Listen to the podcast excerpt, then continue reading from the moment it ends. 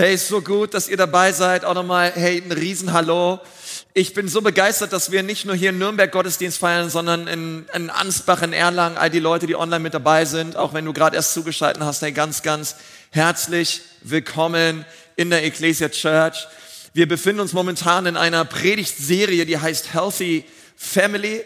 Und wir reden seit mittlerweile jetzt der dritten Woche darüber, was es bedeutet und, und wie, wie, wie wir wirklich gesunde Familie bauen können, weil Gott liebt Familie. Familie ist sein Herzschlag. Ähm, Familie ist etwas, was Gott von Anfang an wollte. Gott liebt geistliche Familie. Ja, deswegen, äh, wir haben nicht nur eine natürliche Familie, sondern auch eine geistliche Familie, in der wir hineingeboren werden auch durch die Wiedergeburt. Und es ist einfach so gut, oder, dass wir auch in dieser Zeit als Brüder und Schwestern gemeinsam unterwegs sind. Und in dieser, einfach in dieser Zeit auch zu sagen, hey, wir dürfen gemeinsam einstehen, auch für unsere Geschwister in der Ukraine. Ähm, ich ich glaube, das ist auch nochmal etwas, was Gott so richtig gebraucht, ja, wo wir sagen, hey, wir, wir leiden mit, ja, und wir beten mit und wir, ähm, hey, wenn einer leidet, leiden alle mit. Wir trauern mit den Trauernden und wir sind da wirklich im Gebet mit dabei. Und ich möchte echt ermutigen, nicht aufzugeben im Gebet für unsere Geschwister. Und ähm, heute möchte ich mit uns über ein Thema reden, was Gott mir so aufs Herz gelegt hat. Und zwar habe ich mal dieser Predigt den Titel gegeben, Hoffnung für verzweifelte Eltern. Ja, Hoffnung für verzweifelte Eltern. Und ich möchte mit uns darüber reden, hey, was, was können wir eigentlich tun, ähm, wenn, unsere, wenn, wenn unsere Kinder rebellieren? Ja, was können wir tun, wenn Kids in die, auf die schiefe Bahn geraten? Und ihr wisst, dass ich als euer Pastor die Predigten immer so auch vorbereite, dass es immer etwas ist für alle, ja? Also, wenn wir über Rebellion reden, dann müssen wir alle, glaube ich, feststellen, hey, Rebellion, es ist ein Thema, was uns alle mehr oder weniger beschäftigt, oder? Ähm, ich glaube, wir alle haben mal rebelliert im Leben und ähm, und das ist ein Thema, was uns mehr oder weniger doll und stark beschäftigt. Ich habe mal geschaut, das Wort ähm, Rebellion oder rebellieren kommt aus dem Latein, aus, von dem Wort rebellare und bedeutet, also re heißt zurück und ähm, bellare heißt kämpfen. Es ist also immer eine Re Reaktion des Zurückkämpfens, ja, eine Reaktion des Zurückhauens. Ich bin mit irgendetwas nicht einverstanden, irgendwas stinkt mir, also rebelliere ich, ja, also hau ich zurück. Ein Worte in der Bibel wie zum Beispiel Auflehnung oder auf die Barrikaden gehen oder widerstreben. Man sagt auch trotzig sein, dagegen sein, gegen jemand oder etwas angehen. Ja, das ist alles Rebellieren. Widerspenstigkeit, Aufruhr oder Widerstand. Und wir wollen uns heute gemeinsam eine Geschichte anschauen in der Bibel, wo das passiert, wo ein junger Mann gegen seinen Vater rebelliert. Ja, und das ist die Geschichte aus Lukas 15, das wahrscheinlich berühmteste Gleichnis Jesu, die Geschichte von dem verlorenen Sohn. Und die Bibel, ich, mir würden so viele Geschichten übrigens einfallen, wo Menschen rebelliert haben. Ja, auch Kinder, ja, es geht ja schon los, Adam und Eva ist alles im Paradies, ist alles schön und gut, ja. Aber sobald die beiden angefangen haben, Kinder zu haben, ging der Krieg los, ja. Bei denen war es sogar so schlimm, dass ein, ein Bruder den anderen umgebracht hat, ja, und rebelliert hat, ja. Und, und es zieht sich besonders im Alten Testament. Also wirklich eine gesunde Familie im Alten Testament zu finden, ist echt eine Herausforderung. Es geht echt ab. Und dann schaust du aber auch ins Neue Testament und du siehst immer wieder, jetzt nicht unbedingt in Familien, aber du siehst immer wieder Momente des Rebellierens. Ja, für mich ein, das klassischste Beispiel ist sicherlich der Apostel Paulus, der gesagt hat, ich, ich, ich werde mit allem, was ich habe, Widerstand leisten gegen Christen. Ja, bevor er sich bekehrt hat, hat er gegen das Christentum rebelliert. Ja, und er ist gegen die Christen vorgegangen und hat bis aufs Blut Christen verfolgt. Ist interessant, Jesus hat sich Jünger auserwählt, Jakobus und Johannes, und er nannte sie die Donnerbrüder. Ja, die Boanergisse. Hey, das waren zwei Rebellos, okay, von der allerfeinsten Sorte. Und die kamen einmal auf die herrliche Idee, ach Herr, lass doch Feuer vom Himmel regnen auf diese Stadt und mach sie einfach nur alle platt, ja. Und Jesus schaut sie völlig verdutzt an und sagt, Leute, habt ihr überhaupt irgendwas verstanden? um was es in meinem Reich geht. Das ist ein Reich der Liebe und ein Reich des Friedens. Und, ähm, und wir lesen von Jeremia, der in Jeremia 17 sagt, dass er den Tag seiner Geburt hasst. Ja, er hat gesagt, ey, ich verwünsche den Tag, an dem ich geboren wurde. Und du merkst so richtig so eine, so eine Widerspenstigkeit in seinem Herzen gegen sein eigenes Elternhaus auch, ja. Er, er spricht schon fast direkt Flüche aus, ja, über seine Mutter, über seinen Vater und über sich selbst. Ja, und da siehst du, was Rebellion mit jemandem tun kann. Ja, man rebelliert gegen sich selber, man, man rebelliert gegen die Eltern. Ja, und das geht manchmal schon los, ja, mit Kindern, die, die einfach merken, auch im Elternhaus, hey, du bist eigentlich nicht erwünscht, ja. Du bist eigentlich ein, bist eigentlich nicht wirklich geplant gewesen, ja, oder Jungs, ja, oder, oder Mädels kommen auf die Welt und die Eltern sagen, hey, wir wünschten, wir hätten eigentlich immer einen Junge gewollt, ja, und auf einmal es entsteht da etwas im Herzen der Kinder an Zerbruch und an, auch wirklich an, ist eigentlich total traurig, aber irgendwann fängt man an zu rebellieren, ja, und, ähm, und das sehen wir auch in der Bibel, und ich finde es immer wieder so stark, und das möchte ich an der Stelle sagen, Gott liebt Rebellos. Kann irgendwer Halleluja sagen? Ja. Gott liebt Rebellos. Ich möchte auch sagen, wieso? Ähm, weil wir rebelliert haben, das ist der Grund, warum Jesus Christus kam. Wir alle haben gegen Gott rebelliert. Und wir alle sind unseren eigenen Weg gelaufen, aber Jesus Christus starb für Rebellos am Kreuz, für dich und für mich. Und er hat uns einen Neuanfang geschenkt.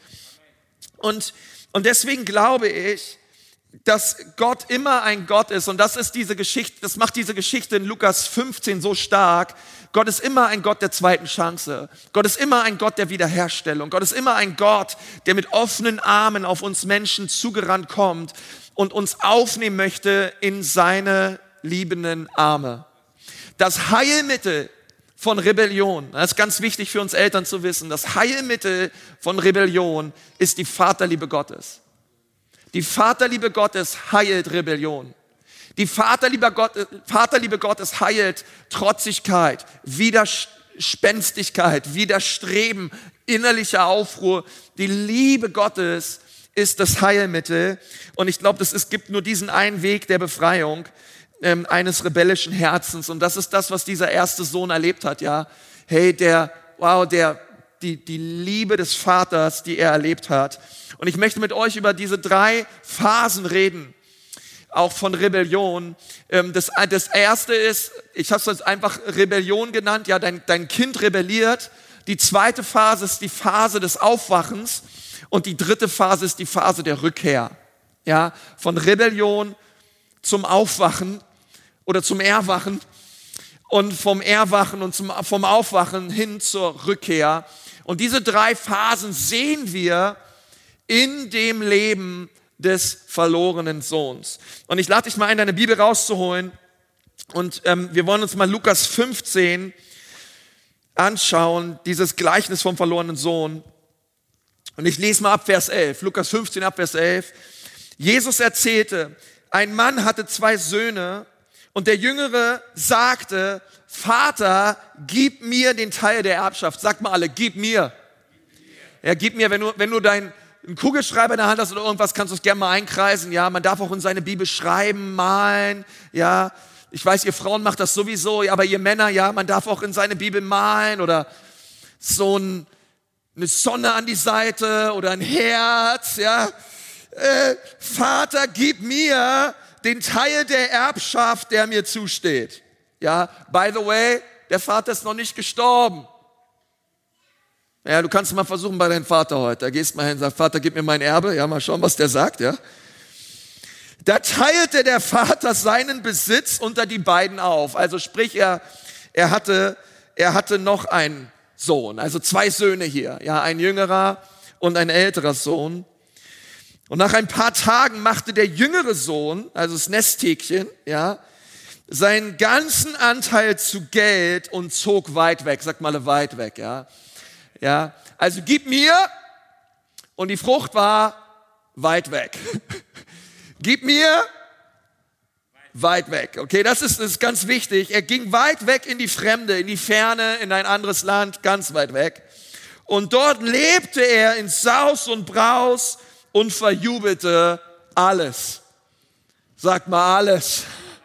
Hey, gib mir. Er zog weg, alles weg. Okay, also das ist, was wir hier sehen in dem Leben dieses jungen Mannes. Und es ist ja eine klassische Konfrontation hier in Vers 12. Vater, gib mir. Und gib mir ist so die Wurzel der Rebellion. Gib mir ist das, was aufgestiegen ist in dem Herzen dieses jungen Mannes, wo er gesagt hat, hey, gib mir, gib mir ist Herzenskälte. Gib mir ist nicht Beziehung, sondern gib mir ist, gib mir, was mir zusteht, was mir gehört. Gib mir, so behandelt man Gott wie ein Weihnachtsmann, ja. Also gib mir bedeutet, es geht um mich, was kümmert mich mein Vater? Was kümmert mich meine Familie? Was kümmert mich mein anderer Bruder? Gib mir, was ich möchte. Und wenn ich tun könnte, was ich will, wenn ich mein eigener Chef sein könnte, wenn ich niemandem Rechenschaft ablegen möchte, wenn die einzige Verantwortlichkeit meines Lebens irgendwie ich mich meiner mir wäre, Gott segne uns vier, ja, wenn, wenn, wenn all das das wäre, um was es geht, dann wäre alles besser. Also sagt der Vater, gib mir. Und der Vater in seiner Güte gab. Also der Vater in dieser Geschichte ist Gott, aber wie wir gleich feststellen werden, das ist nicht nur eine Geschichte über einen liebenden Vater, sondern es ist auch eine Geschichte über liebende Eltern, über, über liebende Elternteile. Und auf einmal sehen wir, dass der Vater gibt und man sieht an keiner Stelle, dass der Sohn Danke sagt. Er nahm und er war weg. Okay, kein Danke, kein Oh, gütiger Vater, muchas gracias, ja, sondern auf einmal ist er weg. Und nach ein paar Tagen machte der jüngere Sohn also sein ganzes Anteil zu Geld, sagt die Bibel, zog weit weg in die Fremde, dort lebte er in Saus und Braus und verjubelte alles, okay? Also dieser Typ geht auf die Reeperbahn, ja, geht ins Spielcasino, er lebt im Saus und Braus und lässt, lässt es sich in Anführungsstrichen so richtig gut gehen, ja. Und verprasst und verballert einfach sein ganzes Geld. Wir wissen nicht, wie alt er war, ähm, aber die meisten Kommentatoren sind sich einig, er war relativ jung noch. Ja, sagen wir mal 16, 17, 18, 19, keine Ahnung. Ein junger Mann, okay, gerade raus aus der Pubertät, gerade etwas, ein paar Barthaare bekommen, ja. Kotelette steht vielleicht ein bisschen, und er macht sich auf den Weg. Und dann sehen wir, dass der Vater vor zwei schwierigen Entscheidungen steht. Und ich denke, dass der Vater hier ein Vorbild ist für uns. In diesem Gleichnis geht es um Gott. Er ist der perfekt, perfekte Vater. Aber die Frage ist, was tun wir als Eltern, wenn du dein Kind nicht mehr beeinflussen kannst? Was tust du als Elternteil, wenn dein Kind einen Lebensstil führt, was eigentlich völlig entgegen dem steht, was du dir immer für dieses Kind erhofft hast. Was tust du, wenn du auf einmal merkst, dein Kind zieht weg? Dein Kind macht sein eigenes Ding. Und du weißt genau, das, was dein Kind macht, zerreißt dir dein, es zerreißt dir dein Herz. Und ich glaube, so viele Eltern in Ansbach, in Erlangen, online hier in Nürnberg, ich glaube, so viele Eltern kennen das vielleicht, ja. Du hast, ein El du hast dein Kind und dein Kind auf einmal, es, es, es geriet auf Abwägen, ja, und du denkst, oh Mann, und dein Kind macht, macht, macht einfach, was es möchte, ja, es zieht sein Ding durch. Und die Frage ist, was können wir als Eltern tun? Und ich glaube, es gibt richtig gute Dinge, die Gott uns heute sagen möchte durch sein Wort, was wir tun können. Es gibt Hoffnung für verzweifelte Eltern. Amen. Es gibt Hoffnung. Das erste, was der Vater tat, war, er ließ, er ließ ihn ziehen. Ja, also das erste, was wir tun können als Eltern, hey, wir, wir, wir lassen sie ziehen. Weil das ist das, was der Vater hier tat. Der jüngere Sohn, er zog weit weg. Er machte sich auf den Weg. Und das Interessante ist, der Vater verfolgte ihn nicht. Der Vater hat auch nicht gesagt, ja, okay, schöne Idee, dass du all mein Geld willst, ähm, aber auf gar keinen Fall. Nein, sondern der Vater gab, er ließ ihn ziehen, ja, er kettete ihn nicht fest, ja, er holte nicht irgendein Klebeband raus und band ihn an irgendeinen Stuhl, ja, sondern er ließ ihn gehen. Und ich glaube, es ist eines der schwierigsten Aufgaben von Erziehung, zu wissen, wann man loslassen muss, oder? Hey, wann muss man loslassen? Das ist schwer. Aber die Tatsache ist manchmal, je fester wir festhalten, desto mehr Widerstand erwarten wir. Und das hat der Vater getan. Er hat ihn ziehen lassen. Er hat ihn losgelassen. Und das Zweite ist, diese Entscheidung, hey, lass sie entscheiden. Schau mal, was wir lesen in Vers 14. als er nichts mehr hatte, brach in jenem Land eine große Hungersnot aus. Da ging es ihm schlecht. Er hängte sich an einen Bürger des Landes, der schickte ihn auf dem Feld zum Schweinehüten. Er war so hungrig, dass es auch mit dem Schweinefutter zu, zufrieden gewesen wäre, aber er bekam nichts davon. Ja, ist so wichtig zu wissen, Rebellion hat ein Preisschild. Es heißt, nachdem er alles ausgegeben hatte, begann die Krise in seinem Leben. Galater 6, Vers 7 lesen wir, was der Mensch sät, wird er ernten. Lasst euch nicht täuschen, Gott lässt sich nicht spotten. Denn was ein Mensch sät, wird er ernten. Und es waren harte Zeiten für diesen jungen Mann. Ja, die Party war vorbei, das Geld war over, er, er war pleite, er hatte keine Freunde mehr, er war am Boden. Er hatte nicht nur leere Taschen, er hatte nicht nur ein leeres Portemonnaie, sondern er hatte auch ein leeres Herz. Und dieser Mann, dieser junge Mann war am Ende und der Vater sah zu, wie sein Sohn die Konsequenzen seiner Entscheidung trug. Das ist ganz wichtig, ja. Und was glaubst du, wie sich seine Eltern gefühlt haben müssen? Hey, jetzt ist er schon so lange weg mit all dem Geld. Und ich meine, es ist jetzt die Rede von Gott. Ja, ich glaube schon, dass der Vater wusste, wo sich sein Sohn reingegeben hat. Ja, er, er wusste um die Kälte seines Herzens. Er wusste um die Distanz seines Herzens. Die Beziehung, sie war nicht mehr da. Er wusste, sein Kind leidet. Und ich glaube, als Eltern gibt es diese verschiedenen Gefühle, die wir durchmachen. Das eine ist so Mitleid.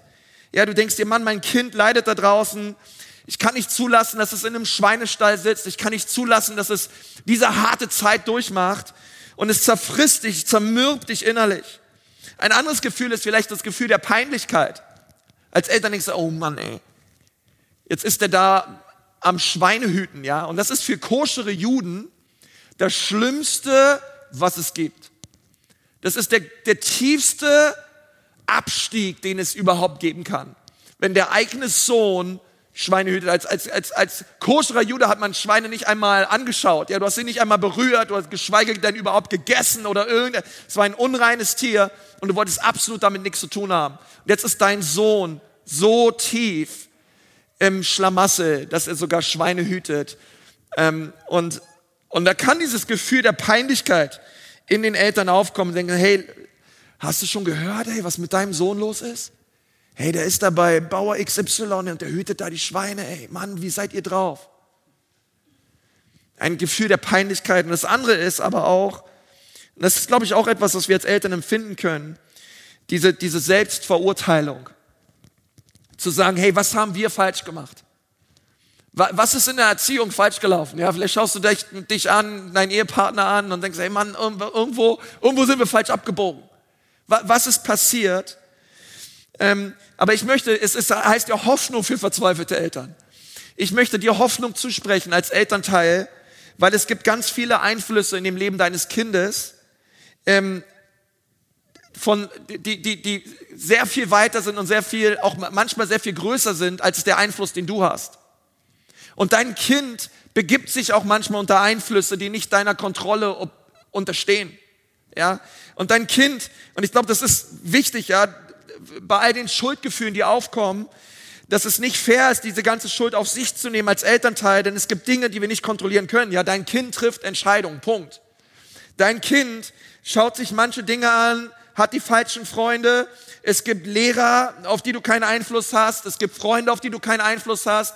Es gibt so manche Sendungen, manche Homepages, manche Dinge, die sich dein Kind anschaut und du hast da keinen Einfluss drauf, denn sie haben die Wahl und, und sie entscheiden für ihr eigenes Leben.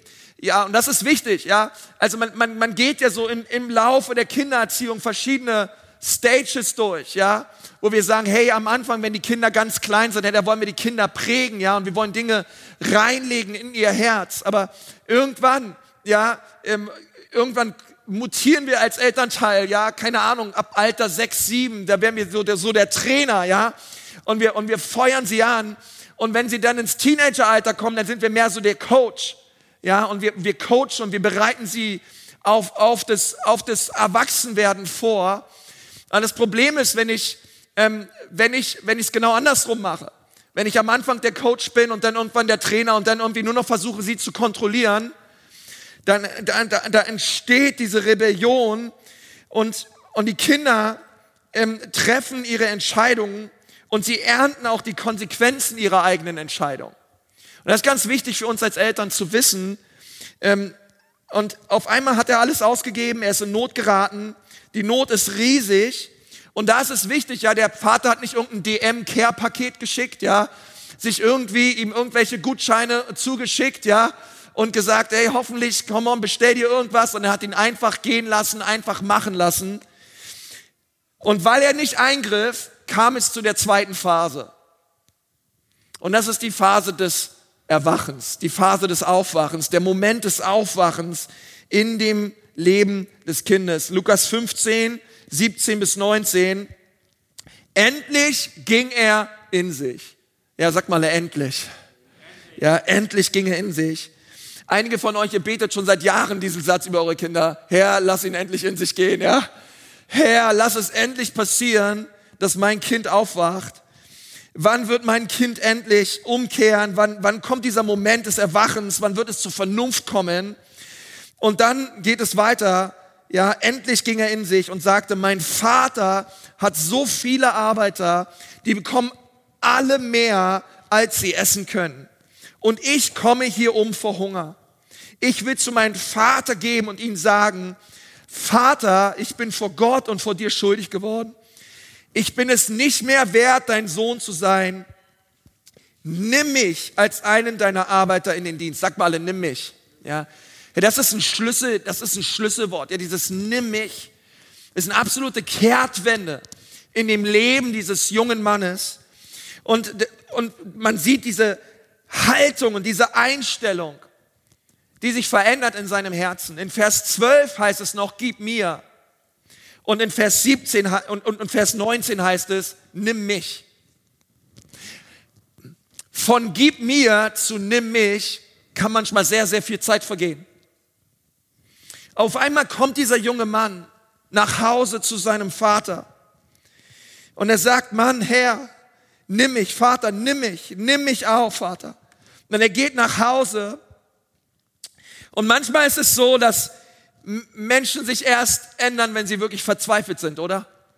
Und dieser Sohn war verzweifelt und er wusste nicht weiter, er bekam Heimweh und er ging nach Hause und auf einmal war er gebrochen, auf einmal war er, er war im Leben gescheitert und er machte sich auf zu seinem Vater. Und in dieser Phase des Aufwachens, ich möchte euch einfach ermutigen als Eltern, dass ihr zwei Dinge tut. Das erste ist, bete für dein Kind. Hör niemals auf, für dein Kind zu beten.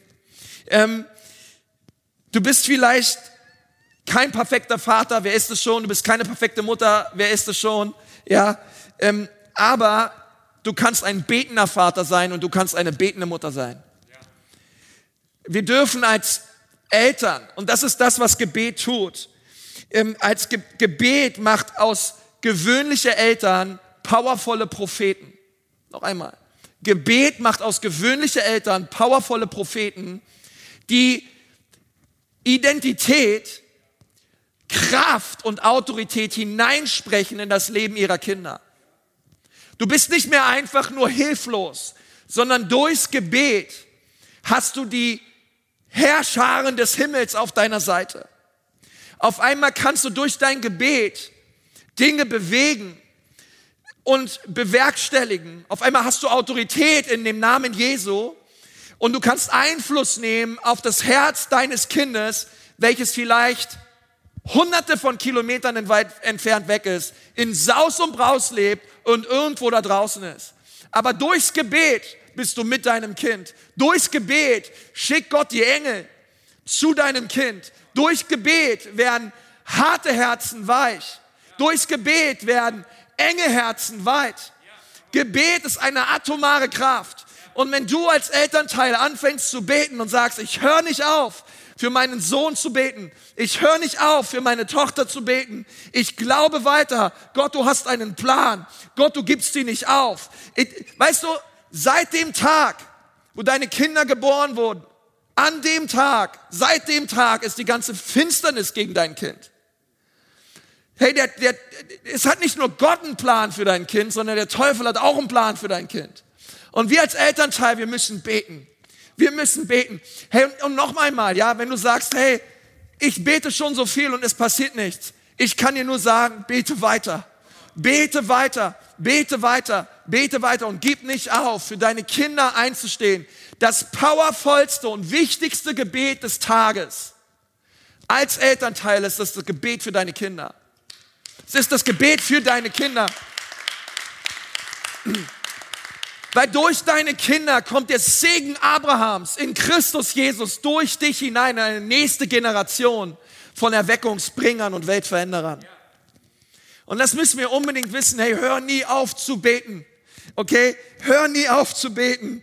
Ähm, deine, deine Kinder sind eine Zielscheibe des Teufels, aber das Blut Jesu ist mächtiger.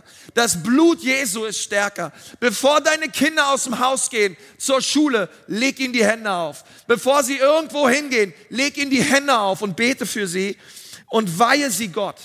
Weihe sie Gott. Oh, ich weiß, einer der powervollsten Momente meines Lebens war, als meine zweite Tochter Ida geboren wurde. Und ich war so dankbar, ich war so dankbar für eine, einfach eine, einfach für eine gesunde Tochter. Ich weiß auch, wir haben das bei beiden unseren Kindern gemacht, auch meine Frau. Wir haben unsere Kinder den Herrn geweiht. Und gesagt, Herr, übrigens, wir wollen dir einfach nochmal sagen, unsere Kinder gehören nicht uns, sie gehören dir. Gott, was du geplant hast, soll geschehen in ihrem Leben. Es geht nicht darum, was wir für sie wollen, sondern Gott, es geht darum, was du für sie möchtest. Und wir wollen wir wollen ihnen helfen, wir wollen sie unterstützen, Jesus, damit sie im Leben aufblühen und zu dem werden, Gott, was du dir erdacht hast. Und hör nie auf zu beten. Und das Zweite, was ich dir mitgeben kann in, diesen, in dieser Zeit des Aufwachens ist, warte geduldig. Und es tut so, das, das, das ist echt hart, oder? Warten ist, keiner sagt, oh, ich habe die Gabe des Wartens, ja. Ey, Warten ist und Geduld, oh, die beiden Wörter schon zusammen. Das ist, da läuft es mir eiskalt den Rücken runter. Aber wie, wie wichtig ist es, dass wir warten, dass wir glauben, dass wir warten und dass wir nicht aufgeben und dass wir warten, warten, warten, warten. So wie der Vater, der mal rausgegangen ist und geguckt hat, wann kommt mein Sohn wieder? Wann kommt mein Sohn wieder? Aber er wird wiederkommen. Aber er wird wiederkommen. Aber er wird wiederkommen. Hey, warten ist nicht Unglaube. Warten ist Glaube. Warten mit, er, mit Erwartung. Mit Erwartung warten. Hey, das ist Glaube. Sagen Gott, ich weiß nicht wie, aber du weißt wie. Gott, ich habe nicht die Kontrolle, aber ich danke, dass du die Kontrolle hältst und dass du, dass du es tun wirst, ja. Und weil der Vater wartete, Ausschau gehalten hat nach seinem Sohn, sehen wir das Dritte, wenn Kinder wieder nach Hause kommen, ja, geschrieben hoffentlich in Jesu Namen, ja, der Moment der Rückkehr wenn Kinder wieder nach Hause kommen. Also in die erste Phase ist die Phase der Rebellion. Dann sehen wir diese zweite Phase, ja, diese Phase des Erwachens im Schweinestall. Kam der Sohn auf einmal, er ging in sich und er kam zu sich und er hat gesagt, ich gehe zurück zu meinem Vater. Und dann das dritte, ja, dieser Moment der Rückkehr. Lukas 15, Vers 20. So machte er sich auf den Weg zu seinem Vater. Er war noch ein gutes Stück vom Zuhause entfernt. Da sah ihn schon sein Vater kommen. Und das Mitleid ergriff ihn. Er lief ihm entgegen, fiel ihn um den Hals und überhäufte ihn mit Küssen. Kann irgendwer Halleluja sagen? Es ist so herrlich, Leute. Oh, was haben wir für einen guten Gott? Ja. Wie gehst du damit um, mit dieser Phase der Rückkehr? Und, und wir müssen immer denken, ey, das ist die ideale Vaterreaktion, okay? Das ist ja Gott, okay? Das ist, oh, ich so, ey, so, so wünscht man sich das als Elternteil, ja? Und was Gott hier tut, das ist ein Vorbild für uns. Und er hat, erstens, was Gott tat, war, er liebte bedingungslos. Liebe deine Kinder bedingungslos. Dein Vater ging hinaus er lief zu ihm, er küsste ihn, ja. Und es ist so ein bewegendes Bild oder der totalen Annahme. Des totalen, oh, du bist wieder zu Hause bei mir. Es ist ein, ein Bild der totalen Akzeptanz. Oh, ich liebe dich, mein Sohn. Hey, er sagt nicht, hey, jetzt geh erstmal nach Hause, rasier dich. Ja, geh erstmal nach Hause und, und zieh mal diese widerlichen Schweineklamotten aus. Er sagt nicht, Alter, er hat ihm keine Vorwürfe gemacht, hat gesagt, Alter, wie warst du drauf? Du hast mein ganzes Geld ausgegeben. Und der Vater hätte ja so viele Vorwürfe machen können. Er hätte ja auch irgendwo so recht gehabt. Aber nichts davon. Alles, was wir sehen, ist bedingungslose Annahme und Liebe. Oh, mein, mein Sohn ist nach Hause gekommen. Er rannte nach Hause, er umarmte ihn. Und ich finde es so stark, dieses körperliche, ja, diese körperliche Annahme. Hey, wie wichtig ist es für uns Eltern, dass wir unsere Kinder in den Arm nehmen. Oh, wie wichtig es ist, wenn unsere Kinder Fehler machen. Hey, dass, dass, dass wir sie in den Arm nehmen. Dass unsere Kinder immer das Gefühl haben, hey, bei uns Eltern, das ist ein sicherer Hafen. Ich darf nach Hause kommen. Bei meinen Eltern darf ich sein. Und vielleicht fragst du dich, hey, aber wie, wie kann ich akzeptieren, ohne meine Ansprüche herunterzuschrauben? Ich meine, wie kann ich einfach akzeptieren? Ich kann nicht einfach akzeptieren, was passiert ist. Wie kann ich mein Kind akzeptieren, wenn sein Lebensstil voll daneben ist und ich absolut nicht gutheißen kann, was mein Kind tut? Und ich glaube, ich glaube, wir, wir müssen Akzeptanz mit Zustimmung nicht verwechseln. Ich glaube, ich darf mein Kind immer bedingungslos lieben und akzeptieren, ohne gut zu heißen, was es tut, ohne gut zu heißen, welche Entscheidung es trifft. Aber an Liebe gibt es nichts zu rückeln. Meine Annahme zu dir ist immer da. Ich werde dich immer lieben, egal was du tust. Diese Entscheidung zu treffen als Eltern, egal was du tust, ich werde dich immer lieben. Vielleicht sagst du, hey, aber das kann ich nicht. Ich möchte dich neu daran erinnern, was Jesus Christus mit dir tat. Er hat dich geliebt, als du noch ein Feind Gottes warst. Er hat dich geliebt, als du im Saus und Braus gelebt hast. Er hat dich geliebt, als du gesagt hast, gib mir, gib mir, gib mir. Und seine Liebe, wenn seine Liebe unser Herz erfüllt, dann sind wir in der Lage zu lieben und zu geben. Und ich möchte dich so ermutigen, hey, dass diese, diese, diese Sprache der Akzeptanz, diese körperliche Sprache, er nahm, er umarmte ihn. Und schau mal, dann sagt der Vater, sagte der Sohn, Vers 21, ich bin vor Gott und von dir schuldig geworden. Und ich bin nicht mehr wert, dein Sohn zu sein. Weißt du, es ist viel leichter, um Vergebung zu bitten, wenn man weiß, man wird geliebt. Es ist viel leichter, um Verge Vergebung zu artikulieren, auch gegenüber den Eltern, wenn man weiß, hey, egal was ich tue, meine Eltern nehmen mich an. Und so wusste dieser Sohn es und hat gesagt, hey, es, es tut mir leid, Vater, ich habe falsch gelebt. Und weißt du, wir reden ja hier von Gott, er ist der perfekte Vater. Und der Vater im Himmel, er, er hat die Entschuldigung hundertprozentig angenommen. Er hat ihm hundertprozentig vergeben. Aber ich glaube, in diesem Moment ist es genauso ein Moment, wo wir als Eltern zugeben dürfen und sagen, hey, weißt du was, auch, auch wir haben nicht alles richtig gemacht. Auch wir sind schuldig geworden. Auch wir haben Dinge gesagt und getan, die nicht in Ordnung waren. Und so kommen wir in diesen Moment der Versöhnung, wo wir nicht nur erwarten, dass unsere Kinder umkehren und sich entschuldigen, sondern wo wir als Eltern den ersten Schritt auch gehen und sagen, hey, auch wir haben Dinge falsch gemacht. Auch wir geben zu, dass wir falsch lagen. Und er, er hat ihn bedingungslos geliebt. Und das Zweite war, er hat ihm vollständig vergeben. Und das möchte ich noch einmal vorlesen am Ende dieses Gottesdienstes. Lukas 50, Vers 21. Das ist so powerful.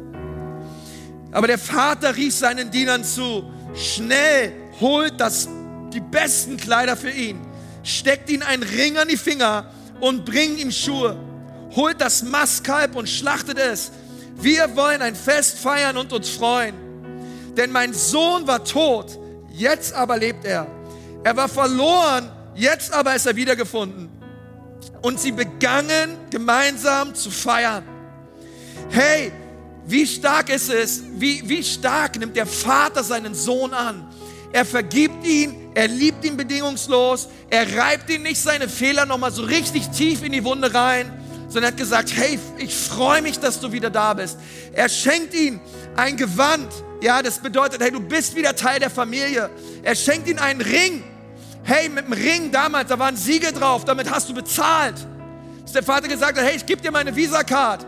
Okay? Hey, du kriegst wieder, du kriegst wieder Erbe. Du kriegst, du bist wieder da. Du bist bedingungslos angenommen, zu 100% vergeben. Ich schenke dir neue Schuhe. Ich kleide dich neu ein. Was mir gehört, gehört auch dir. Und auf einmal sehen wir dieses Erbe auch, was wir in Jesus haben. Und der Vater, er, er, er schenkt alles seinem Sohn. Und diese Geschichte heißt der verlorene Sohn, ich weiß, aber ich finde, ich finde, es ist ein blöder Titel. Die Titel sind doch überhaupt nicht inspiriert. Nicht diese Geschichte, das ist nicht die Geschichte des verlorenen Sohnes, es ist die Geschichte des liebenden Vaters. Es ist die Geschichte von liebenden Eltern, die ihre rebellischen Kinder aufnehmen. Und die Tatsache ist, dass diese Geschichte zeigt, wie Gott mit unserer Rebellion umgeht. Mit deiner und mit meiner Schuld, mit deiner und mit meiner Sünde. Und wir dürfen kommen in die Liebe, in die, in die liebenden Arme des Vaters.